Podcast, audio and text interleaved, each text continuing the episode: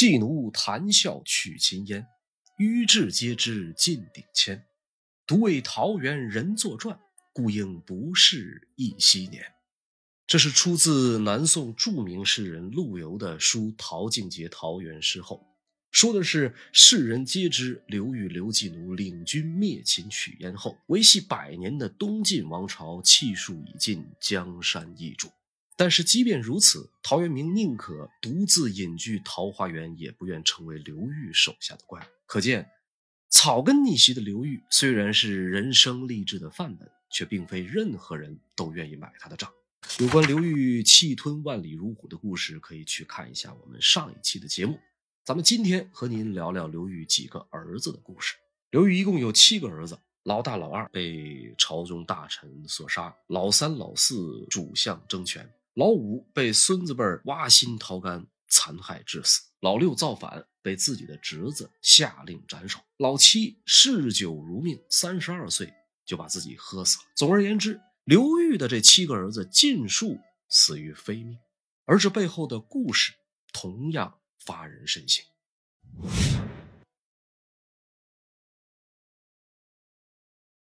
咱们啊，先来说说刘裕的二儿子刘义珍。话说义熙十三年，就在成功收复长安之后，刘裕为了南归夺取政权，便将十二岁的次子刘义珍留在了长安。刘裕前脚刚走，下面几位将军为了一己私利发生内斗，前有沈田子斩杀王镇恶，又有长史王修杀沈田子。随后在小人谗言的推波助澜下，忠心耿耿的王修被少主刘义珍斩杀。这样一来二去，关中的局势很快就乱了套。北边的夏王赫连勃勃瞅准这个时机，亲自领兵攻打长安。刘裕接到儿子被困的消息，马上派出大将蒯恩、朱灵石、朱超时前往接应，但终究功亏一篑。蒯恩、傅弘之、朱灵石、朱超时四员大将先后失利被俘，宁死不降，被赫连勃勃处死。少主刘义珍逃出升天，关中地区自此再度被北方游牧民族占领。关于这段历史，历代史学家对此多有解读。很大程度上，人们将责任推过给刘裕，认为如果不是他急于南归称帝，关中大好河山不至于再度沦陷。但是，不管史学家怎么着吧，刘义珍这个守城的都难辞其咎，最终致使关中尽失多位身经百战的北府军上将客死他乡。这场战事的沉痛代价。对后世也有着极为深远的影响。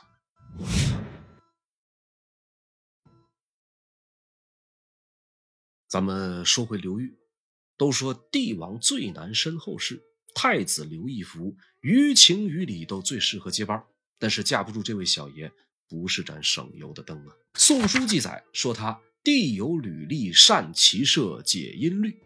表面上说他力大无穷，擅长骑射，精通音律，但事实上他的人生信条是及时行乐。对于这位爷，刘裕周围的人并非全无微词。史书记载，近臣谢惠有一次专门向刘裕进言说：“陛下春秋极高，还宜思存万世，神器之重，不可使附和非才。”言下之意就是说，刘义福不是当皇帝的料。刘裕听闻此言，问道。那你看庐陵王如何呢？庐陵王就是咱们之前提及的刘义珍。谢惠当即请命去给庐陵王做 HR 考核。前面咱们说了，长安失守已经显示出刘义珍在军事方面的短板。可是，一向自视甚高的他，偏偏在这个时候表现出了更加短板的一面。既普通又自信的他，当着谢惠的面把自己好一通夸。不仅说的是天花乱坠，还一个劲儿的往脸上贴金。面试官谢惠不声不响的听完他的牛皮，转身便送给刘裕一句：“庐陵王德轻于才，做不了皇帝的评语。”自此，刘裕对刘义珍彻底死心，决定将皇位传给热爱生活的刘义福。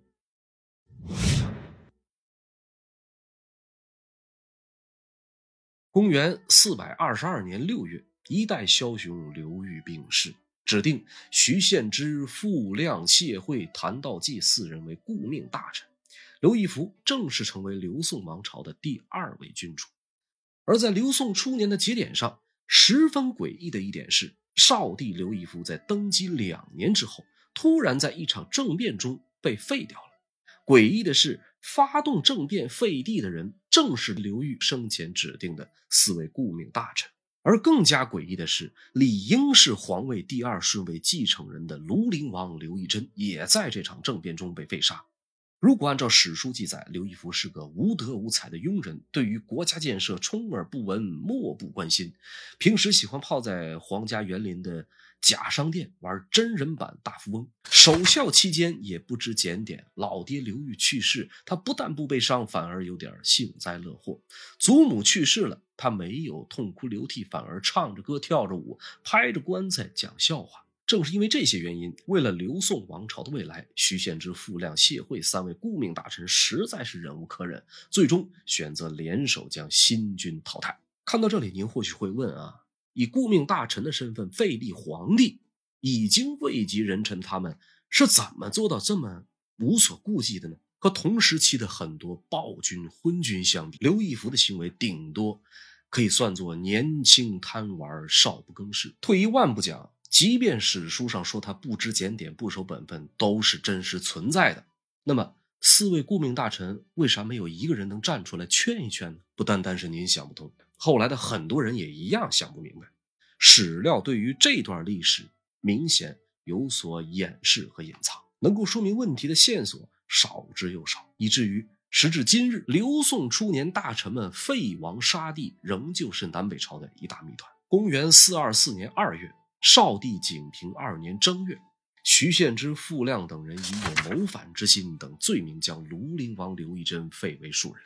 随后不久，这位年轻的王爷被徐献之派人杀死，时年一十八岁。景平二年五月，徐献之、傅亮、谢惠伙同手握重兵的南兖州刺史谭道济以及江州刺史王弘，以皇太后的名义将当朝天子刘义福废为荥阳王。随着众臣拥立三皇子刘义隆为下任皇帝的时候，刚刚被押送至金昌亭的废帝刘义福迎来了他的死期。生命的最后关头，他终于显示出了刘裕之子的勇武，奋起反抗，包围他的。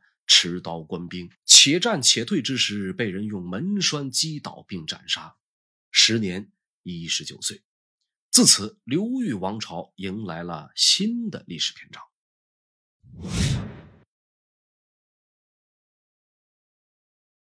说起来啊，这个三皇子刘义隆和二皇子刘义珍是同年出生，母亲是被奉为文章太后的胡道安。他虽然生得高大魁梧，一副武夫相，实际上却是个博览群书的文化人。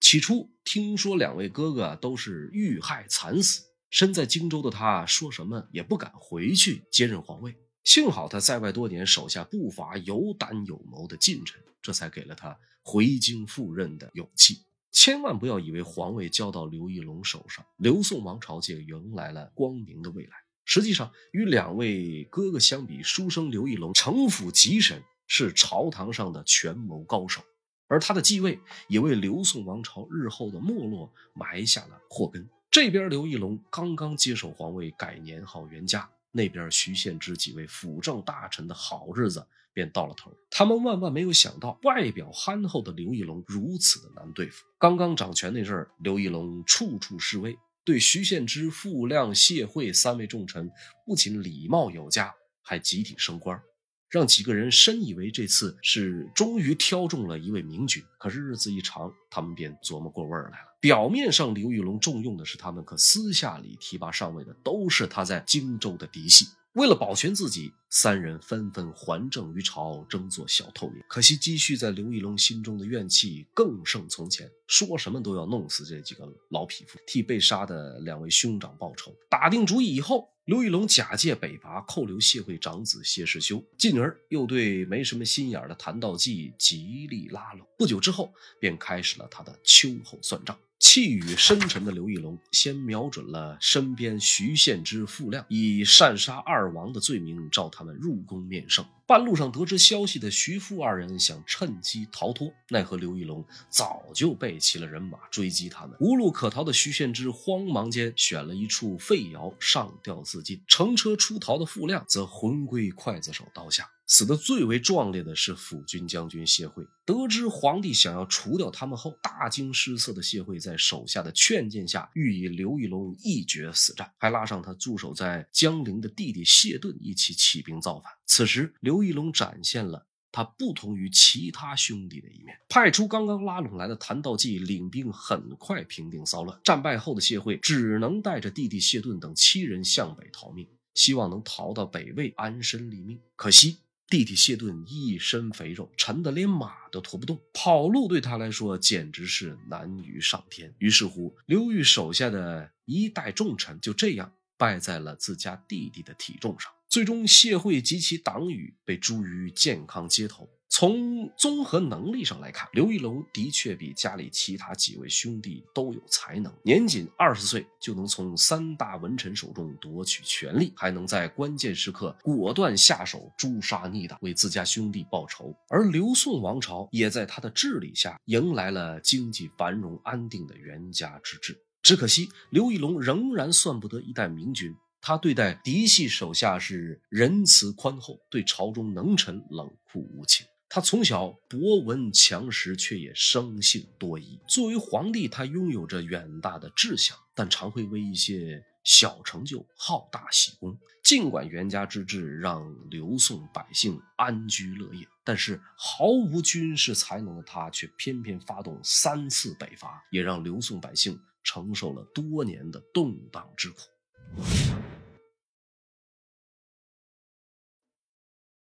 历史上的文帝刘义隆啊，在初登皇位的几年里，运筹帷幄，稳定朝局。